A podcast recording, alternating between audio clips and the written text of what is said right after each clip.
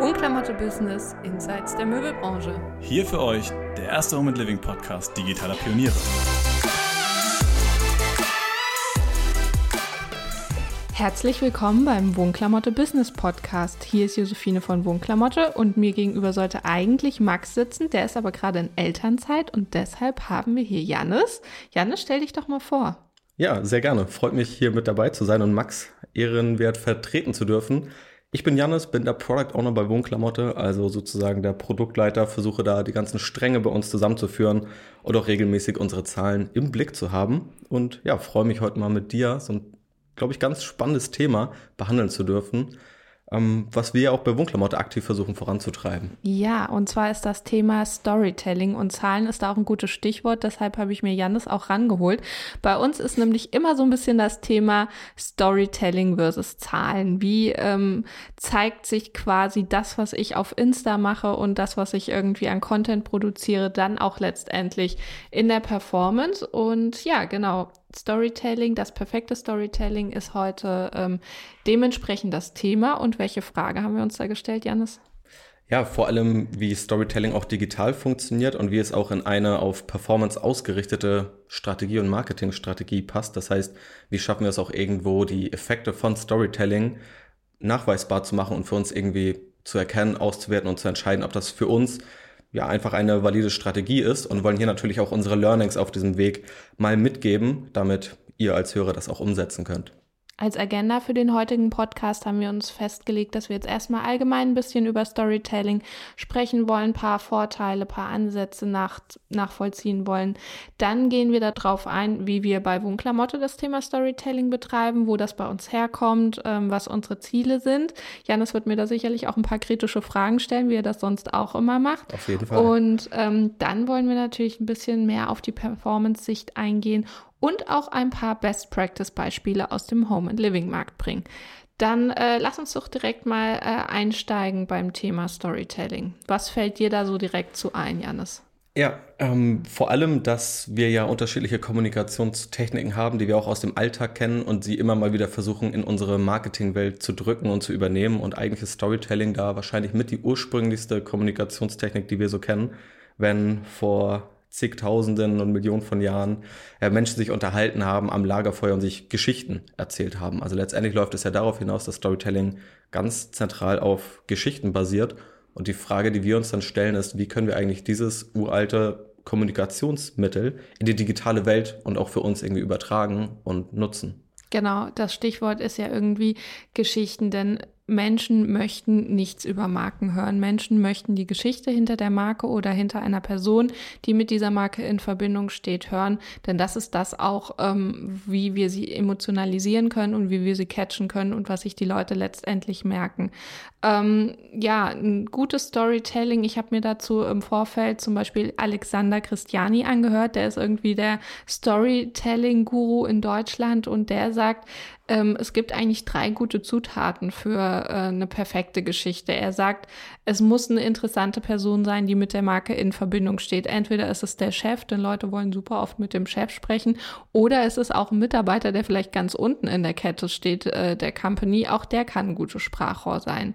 Dann muss da eine richtig authentische Geschichte dahinter stehen, die wirklich emotional ähm, auch gut aufbereitet ist, die irgendwie auch ähm, ja eine gute Dramaturgie beinhaltet und dann muss die Person auch eine Meinung vertreten. Personen, die irgendwie, sage ich mal, sich sehr im neutralen Bereich bewegen oder Stories, die sich im sehr neutralen Bereich bewegen, lösen keine ähm, entweder Zustimmung oder Ablehnung aus und äh, werden deshalb auch viel zu schnell vergessen. Ja, ich würde dem tatsächlich zustimmen und ähm, wenn man sich jetzt mal so allgemein große, gute Beispiele für das Thema Storytelling anguckt, haben wir eigentlich beide da ähnliche Sachen direkt im Kopf. Das eine war irgendwie Apple. Ja. Steve Jobs, das ist ja irgendwie, also der hat einfach eine unfassbar gute Story um ähm, Apple rum kreiert. Ich dachte auch bis vor kurzem, er hat das selber getan. Tatsächlich hat er sich aber da ähm, den Chef Storyteller von Pixar Studios geschnappt, der damals auch äh, Findet Nemo kreiert hat. Und der hat die Story um ähm, ja, Steve Jobs rumgeschrieben. Und äh, die hat er dann erzählt, aber ich finde so authentisch, dass man dachte, okay, das hat er sich selber ausgedacht. Total, also das ist ja ein riesiger Mythos, alles rund um Apple, eines der wertvollsten Unternehmen der Welt heutzutage, alles rund um Steve Jobs. Und da hat man ja, glaube ich, auch sehr hautnah erlebt, wie mächtig so eine Story sein kann, die dann auch um Apple rumgesponnen wurde, dass Apple sich gerade in der Anfangszeit für die Kreativen positioniert hat. Und das war ja sehr von Erfolg gekrönt und trägt, glaube ich, auch mit dazu bei, dass Apple-Produkte gerade damals so gern genutzt und so gut angenommen wurden.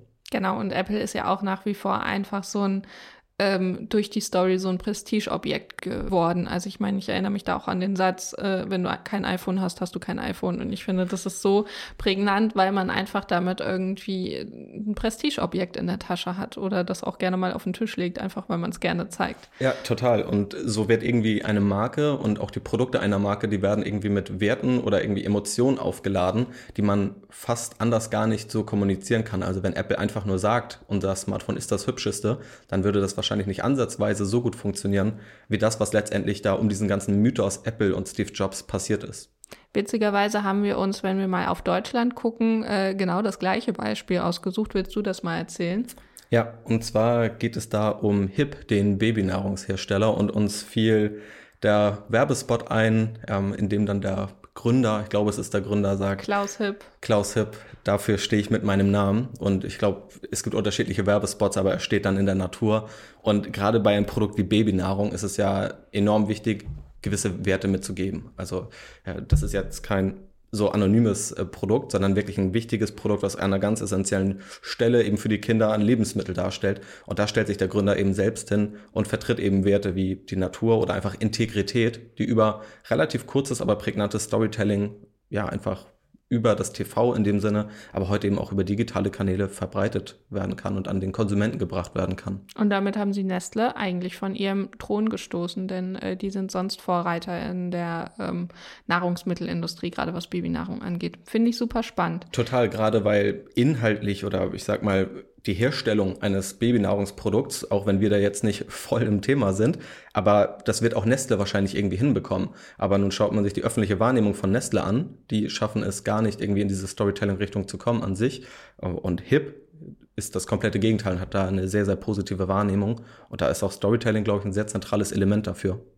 Jetzt haben wir eigentlich schon viel über Vorteile und Ansätze gesprochen. Welche äh, Formate findest du denn am spannendsten für das Thema Storytelling? Also vor allem, wenn ich an Storytelling denke, wie auch in den Beispielen gerade schon genannt, denke ich an Video, also irgendwie Bewegtbild. Ähm, und ich glaube, Video ist da das optimale Instrument, um die meisten Emotionen rüberzubringen. Aber da wäre für mich auch die Frage, du als Storytelling-Expertin, denkst du, dass Video sozusagen das einzige Medium ist, wo das gut funktioniert? Oder funktioniert Storytelling auch heute noch im, per Foto oder per Text? Und was sind vielleicht auch ja, deine Empfehlungen dazu? Ähm, das ist eine gute Frage. Also ich komme ja sehr aus dem Videobereich selber. Das heißt, ich äh, transportiere meine eigenen Geschichten eigentlich immer über Video oder zumindest durch Sprache. Also ähm, wenn ich jetzt als Speaker irgendwo auf Konferenzen bin und Beispiele gebe, ist es natürlich Sprache. Aber ich würde sagen, Video ist schon das beste Format dafür. Ähm, wenn man jetzt auf Text und Bild guckt, ähm, muss ich sagen, ich habe früher auch Fotoproduktionen geleitet und das ist ja auch was, was wir ähm, mit Wohnklamotte inhaltlich auf dem äh, Online-Magazin machen, dass wir da im Prinzip Text und Bild miteinander verbinden und äh, nur selten Video. Da ist es schon wesentlich schwieriger, denn äh, sowohl ein Bild als auch ein Text kann man schwer emotional richtig aufladen, weil ähm, im Video kann ja auch noch eine Musik unterlegt werden. Im Video kannst du einen guten Schnitt einbauen. Im Video kannst du selber als Person schon mit Mimik und Gestik Emotionen transportieren. Das fehlt dir alles. Ähm, da musst du schon wirklich richtig guter Texter sein. Ähm, ich denke, da gibt es einige, die das können. Ich meine, äh, ja, da gibt es einfach wahnsinnig gute Autoren, aber es gibt auch wahnsinnig viel schlechte. Und man muss auch sagen, so ein Werbetexter, ähm, der ja in der Regel vielleicht das Storytelling betreibt, ist jetzt jemand, der bringt einen guten Wortwitz rein. Ähm, ob der jetzt die Emotionen damit transportieren kann, sei dahingestellt. Ähm, und auch beim Bild würde ich kritisieren, dass ein Bild alleine oft nicht ausreicht. Ein äh, Bild bedarf dann immer noch einer Texterklärung und ähm, irgendwie ein paar Hintergrundinformationen, um dann auch irgendwie das Storytelling voranzutreiben. Der Vorteil natürlich bei einem Text ist, dass es äh, Zeit unabhängig. Der User kann sich selber aussuchen, wann er äh, sich mit dem Text konfrontiert oder auseinandersetzt. Ein Bild ist ja häufig eine Werbeanzeige, die er vielleicht im Bus sieht oder im Vorbeifahren aus einem Auto erkennen kann oder man läuft daran vorbei. Selten bleibt man ja von der Werbeanzeige stehen. Das heißt, die äh, Story muss innerhalb von Sekunden transportiert werden. Das ist, glaube ich, nochmal so ein großer Unterschied zwischen Text und Bild. Ja, ich glaube auch einfach die Länge, die man irgendwo braucht, um die Werte, die man kommunizieren möchte, auch zu kommunizieren. In einigen Fällen klappt es dann wahrscheinlich schon, dass man sagt, man hat eine sehr prägnante Botschaft oder man hat auch eine gewisse Bekanntheit bereits. Wenn wir jetzt in dem HIP-Beispiel bleiben, da kann ich mir durchaus vorstellen, dass die einem Großteil der Bevölkerung bekannt sind und da vielleicht auch mit Bildern oder Texten was erreichen können. Aber ich glaube auch gerade am Anfang, wenn man noch mehr kommunizieren muss, wer man überhaupt ist, wofür man steht und diese Geschichte kommunizieren will, ist dann wahrscheinlich schon Video das bevorzugte Format. Ich schaue dann natürlich auch aus Aufwandssicht auf die ganze Thematik und sehe natürlich auch, dass Video irgendwie aufwendiger ist, sehe aber auch auf der anderen Seite, dass es ja heute auch sehr authentische Wege des Storytellings gibt über die neuen Kanäle, die wir haben. Also wie siehst du so dieses Thema Aufwand oder vielleicht auch Video, Storytelling per Video mit möglichst wenig Aufwand mh, hm, zu machen? Siehst du, dass es durchaus möglich ist?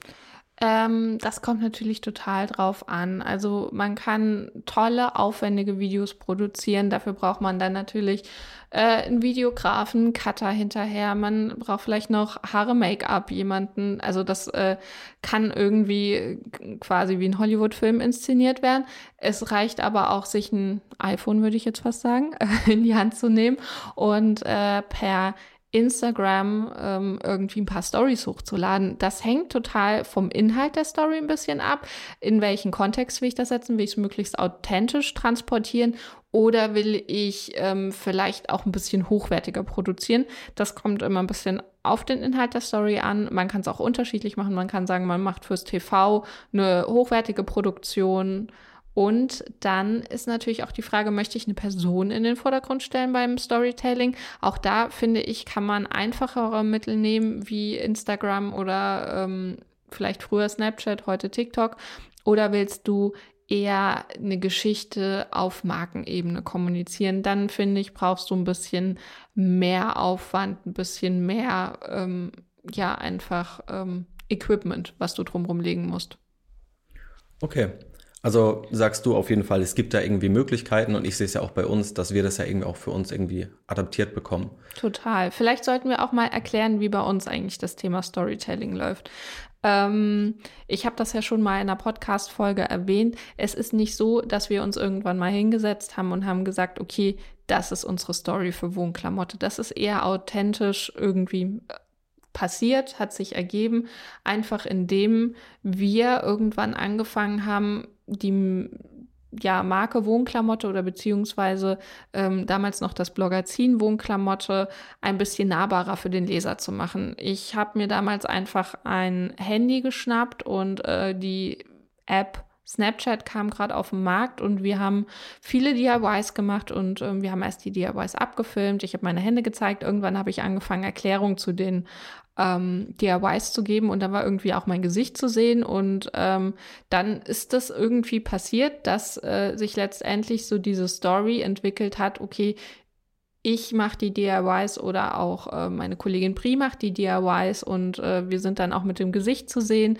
Und plötzlich haben wir dann auch bei mir zu Hause geshootet, anstatt irgendwie bei uns im Fotozelt. Und ähm, dadurch wurde das alles authentischer und plötzlich war ich dann auch die Person, die dann eine Geschichte dazu erzählt hat, nämlich mehr oder weniger ja meine eigene, wie ich so den Redaktionsalltag erlebe, wie ich meine Wohnung umgestalte und ähm, wir sind dann von Snapchat auf Instagram gewechselt, aber die Geschichte war letztendlich die gleiche. Wir hatten nur noch mehr Features in der App, die wir anwenden konnten. Ähm, wir haben auch eine Zeit lang YouTube ausprobiert, aber letztendlich diese Geschichte, wir nehmen den Leser äh, zu mir oder zu uns mit nach Hause und zeigen Schritt für Schritt, wie man seine Wohnung mit äh, mal mehr oder weniger Aufwand umgestalten kann, die hat sich bei uns natürlich ergeben. Und das ist eigentlich die beste Geschichte, weil man muss eigentlich in jeder Firma ähm, sei es jetzt irgendwie ein ganz, ganz tolles Unternehmen, aber vielleicht auch der Bäcker von nebenan. Man muss einfach in jeder Firma gucken, man findet eine Geschichte. Man kann jetzt nicht sagen, okay, wir sind hier äh, Versicherungsmakler XY, wir machen Standardprozedere. Auch jeder Versicherungsmakler oder Bäcker hat irgendeine besondere Geschichte zu erzählen. Die muss er nur einmal irgendwie prägnant zusammenfassen, am besten mal für sich selber so in 60 Sekunden und dann überlegen, wie er die transportiert. Total. Und da gibt es ja auch ganz unterschiedliche Punkte, an denen man ansetzen kann, woher man dann diese Geschichte nimmt. Wenn man aber eine Geschichte daraus erzählt bekommt, beispielsweise weil der Gründer irgendwo hinter einem Produkt steht oder weil man sich auf die Werte des Gründers zurückberuft, vielleicht gab es ja da mal irgendwas, was auch festgehalten wurde oder einfach die Geschichte, wie ein Unternehmen sich entwickelt hat, wie es gewachsen ist, vielleicht auch durch unterschiedliche Phasen, mit welchen Werten man auch kommuniziert. Also auch wir bei uns, wir haben ja auch gewisse Werte, die wir für uns intern im Unternehmen festhalten. Und auch das sind ja Werte, die wir auch nach außen spielen können, die wir auch wahrscheinlich zwangsläufig nach außen spielen, wenn du einfach kommunizierst, weil du ja auch diese Werte dann irgendwo vertrittst. Ich glaube, auch da gibt es super viele Punkte, an denen man ansetzen kann, um zumindest ja, erste Schritte im Storytelling zu machen. Und es ist wahrscheinlich immer effektiver oder oftmals effektiver, als wenn man sich einfach nur Eigenschaften wie eine Art Checkliste aufschreibt. Also, dass man sagt, wir als Unternehmen ja, haben eine besonders hohe Qualität, wir sind besonders nahbar für den Kunden. All das kannst du aufschreiben und in eine Werbeanzeige als Text packen. Du kannst es aber auch in eine Geschichte verpacken, das sozusagen im Subtext mitschwingt, was alle die positiven Eigenschaften sind, die eigentlich mit deinem Unternehmen oder deinem Produkt irgendwo einhergehen. Wenn wir jetzt mit Partnern sprechen, hole ich dich ja oft in die Gespräche mit rein, weil ich bin natürlich äh, derjenige, der dann immer für die Story verantwortlich ist und dem Partner irgendwie eine, eine Geschichte, die man optional zusammen erzählen kann, ähm, vorlegt. Und dann kommen natürlich auch in solchen Meetings immer die Frage, ähm, ja, wie sieht das performance-seitig aus? Was habe ich da zu erwarten? Lohnt sich das überhaupt oder sollte ich einfach nur irgendwo eine Kampagne schalten? Ähm, was für Argumente bietest du dann immer bei uns? Ja, ähm, sehr gute Frage, gerade weil die Frage uns ja auch selbst irgendwo beschäftigt, weil wir machen dann ja irgendwie Storytelling für Partner, aber auch für uns selbst. Und letztendlich kommt es immer wieder auf diese Frage hinaus, Performance versus Branding. Also welche Budgets investiert man auch in welchen Bereich und wie betreibt man das Ganze. Also performance-seitig möchten wir Leistungswerte sehen, möchten vielleicht Produkte verkaufen oder unsere Zahlen verbessern oder der Partner möchte das eben. Und Branding-seitig geht es eben darum, eine Marke emotional aufzuladen und auch eine gewisse Markenbekanntheit oder ein gewisses Standing bei dem potenziellen Käufer oder der Zielgruppe zu etablieren. Und das ist immer so ein Zielkonflikt, wobei auch oftmals einfach der Grundsatz gilt, je weniger du in Branding investierst und je weniger stark deine Marke ist, desto teurer wird auch alles, was du in die Performance-Marketing-Richtung machst. Also klassisches Performance-Marketing ist dann ja, wenn du beispielsweise Werbeanzeigen in der Google-Suchmaschine kaufst. Da bist du sehr performance-orientiert, da hast du keine Bilder, mit denen du eine Marke groß aufladen kannst. Aber das funktioniert in der Regel auch dann besser, wenn du eben eine bekannte Marke hast, eine starke Marke, die auch gewisse Werte hat, wenn die Zielgruppe darauf eben den entsprechenden Wert legt. Und wichtig ist da auch immer das Ziel zu kennen. Also wir wollen das Ziel des Partners kennen und wir müssen ja auch für uns das Ziel kennen, bevor wir in die Storytelling-Richtung gehen. Also wenn wir nun bei uns ein paar größere ja, Content-Inhalte im Rahmen unseres Content-Marketings planen, dann ist ja auch für uns immer die Frage oder auch die Frage, die ich dann immer stelle, welches Ziel verfolgen wir damit? Also was möchten wir damit wirklich verbessern? Was möchten wir damit kommunizieren? Und dieses Ziel brauchen wir dann sozusagen auch von dem Partner. Und nichtsdestotrotz bleibt ja immer noch diese Problematik, wie messen wir dann das Ganze letztendlich? Genau, das ist ja immer irgendwie bei uns so eine ja. große Frage, wo setzen wir unsere KPIs und sind wir dann am Ende damit zufrieden, was wir erreicht haben oder nicht?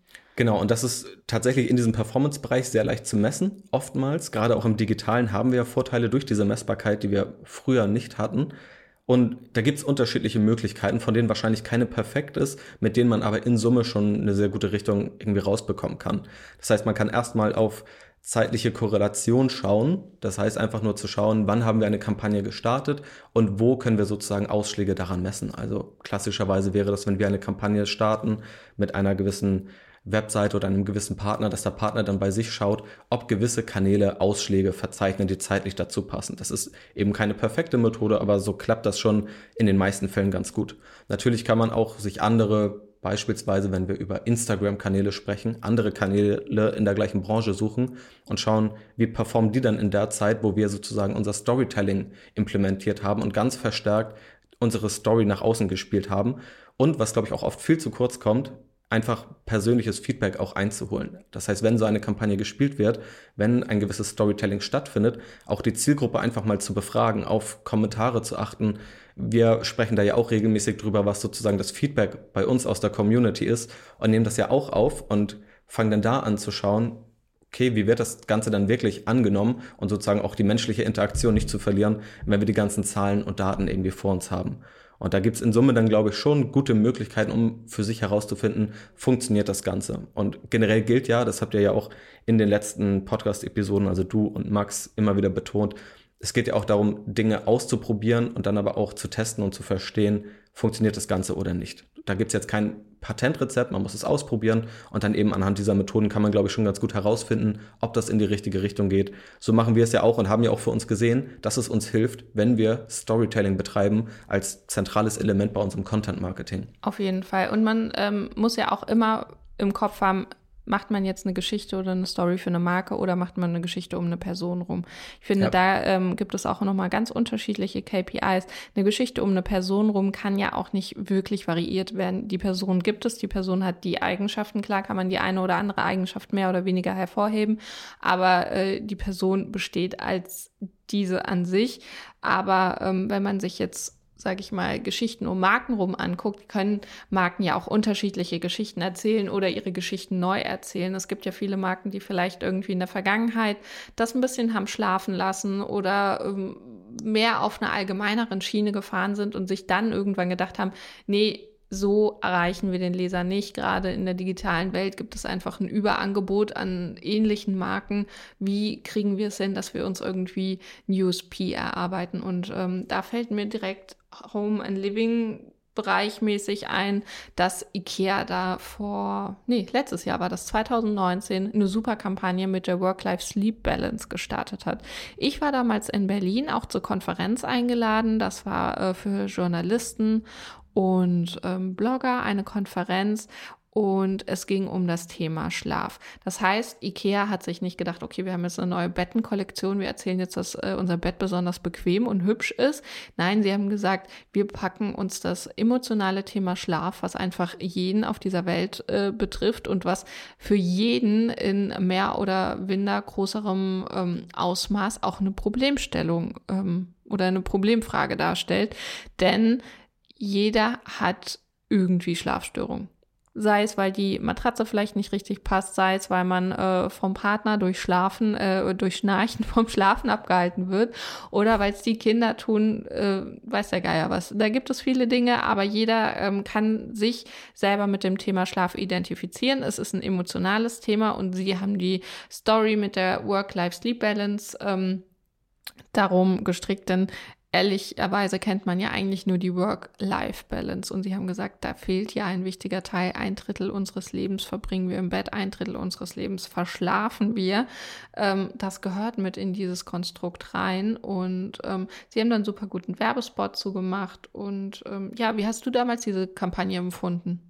Ja, also ich habe sie natürlich auch vor allem dann mit dieser Marketingbrille irgendwo gesehen. Ich habe ja auch mitbekommen, dass du dann da warst. Und ich fand, das war auch ein, ist ein sehr, sehr gutes Beispiel. Also das erstmal das Bett als Produkt, das ist kein besonders aufregendes Produkt, das gibt es schon seit Ewigkeiten, aber das in diesen Kontext zu setzen, Work-Life-Sleep-Balance, auch ja ein Thema, was gerade uns oder auch fast jeden irgendwie beschäftigt. Das Thema, wie geht man mit seiner Aufmerksamkeit um, wie hat man sozusagen wirklich Entspannung, auch dann abseits der Arbeit und genau das wird hier aufgegriffen, also ein sehr zeitaktuelles Problem und dieses eigentlich langweilige Produkt des Bettes, das es schon seit Jahrhunderten, seit immer im Grunde schon gibt, das in diesen Kontext zu setzen, fand ich enorm charmant und gut gelöst von Ikea, die ja auch viele gute Schritte generell machen im Digitalen. Und ich glaube, auch das ist eine Kampagne, wo man sich definitiv ein Beispiel nehmen kann und auch sehen kann, ein relativ langweiliges Produkt kann trotzdem in ein gutes Storytelling eingewoben werden und die Werte, die dahinter stehen, vermutlich deutlich besser transportiert werden.